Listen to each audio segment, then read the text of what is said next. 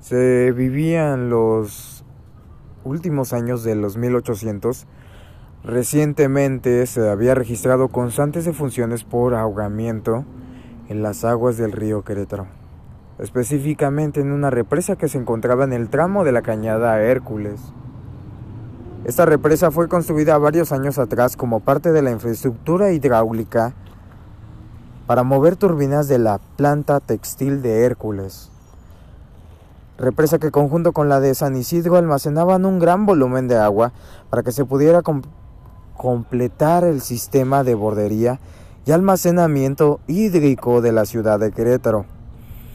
Esta presa era regular que durante todo el año familias de la capital del estado así como lugareños, acudieran a pasar días de campo en las huertas de la Cañada y Hércules.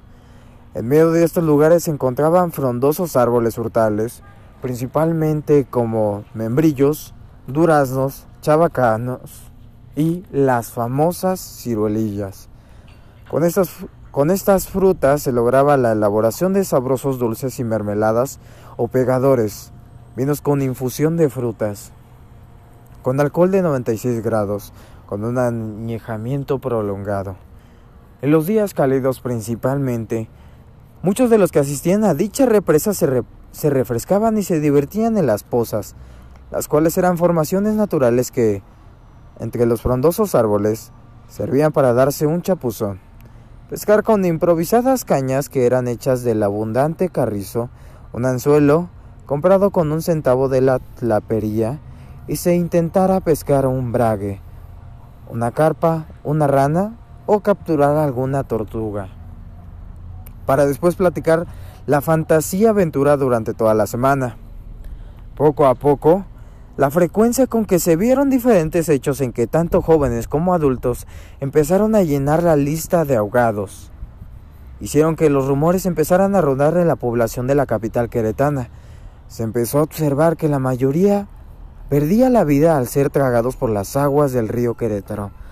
Todos los casos tenían una extraña semejanza, todos tenían una mirada de terror, una rigidez en las manos con los dedos crispados en una actitud de defensa.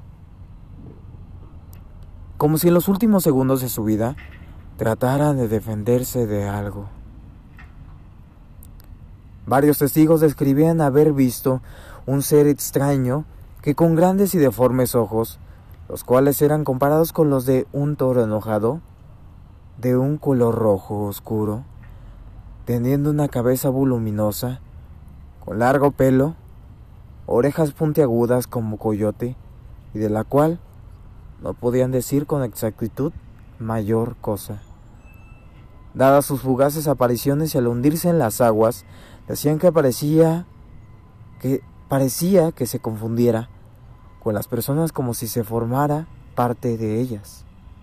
Esta descripción la compartirán otros testigos que decían que al emerger de este extraño ser se formaba de las mismas aguas, para desaparecer ante las miradas de la misma manera. Cuando la gente trataba de localizarlo, incluso con los rayos del sol en su apogeo y auxiliados de varias, de varas o carrizos, para explotar las aguas, nunca pudieron localizarlo. Alguien comentó que era el chan del agua, que como espíritu del río, en ciertas circunstancias al sentirse perturbado, jalaba a todo aquel que invadía su territorio, molestándolo al agitar las aguas y obligándolo a defenderse de los intrusos. Otros lo llamaban un demonio, que, corrido del infierno, se refugió en el agua y para enviar almas al infierno se refugiaba en ríos y lagunas, teniendo que cumplir con una cuota de almas para que le permitiera regresar al Averno. No se tiene una cifra exacta de las personas que perdieron la vida en los bordos o presas pero la mayoría ocurría entre los límites de Hércules y la Cañada.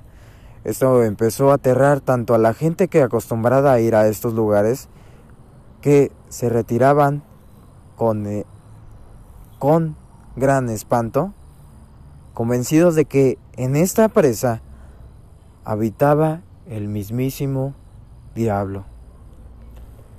Con esto dio inicio la leyenda que hasta el día de hoy se conoce como la presa del diablo.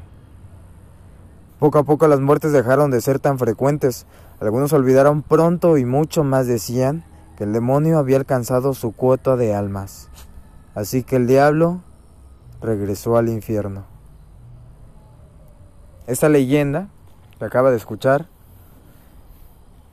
es una leyenda típica de, del lugar que les contaba el día de ayer, que yo la mayoría de mi infancia la pasé en la cañada y se contaba de estos rumores de la presa del diablo. Les había contado el día de ayer sobre la llorona que había visto, o la supuesta llorona que había visto mi tío, justamente en el callejón del diablo, que va a la presa del diablo, por eso tiene ese nombre, y de aquí viene lo que es esta leyenda que te acabo de contar. Y pues estoy compartiendo un poquito de los orígenes de aquí también, un poquito de, de Querétaro y lo que llegó a suceder en aquellos tiempos. Tiene mucho tiempo que esta leyenda que yo recuerdo que me la contaban mis abuelos, mis tíos, incluso los vecinos. Así que esta historia, la verdad me gusta muchísimo porque se tiene se muchos registros de personas que han visto este tipo de cosas. Personas ya de mayor edad y que actualmente algunas siguen vivas todavía todavía en la cañada. Y pues bueno, amigos, hoy dejamos este capítulo hasta aquí. El día de mañana trataré de grabarles otra historia, pero si no llego a subir nada es porque me tomé un descanso. Así que, como siempre, muchísimas gracias por escuchar esta historia. Te lo agradezco de todo corazón por quedarte hasta el final. Y te recuerdo, mi nombre es Mario Coronel y nos vemos hasta el siguiente podcast. Te lo agradezco. Hasta luego. Linda noche.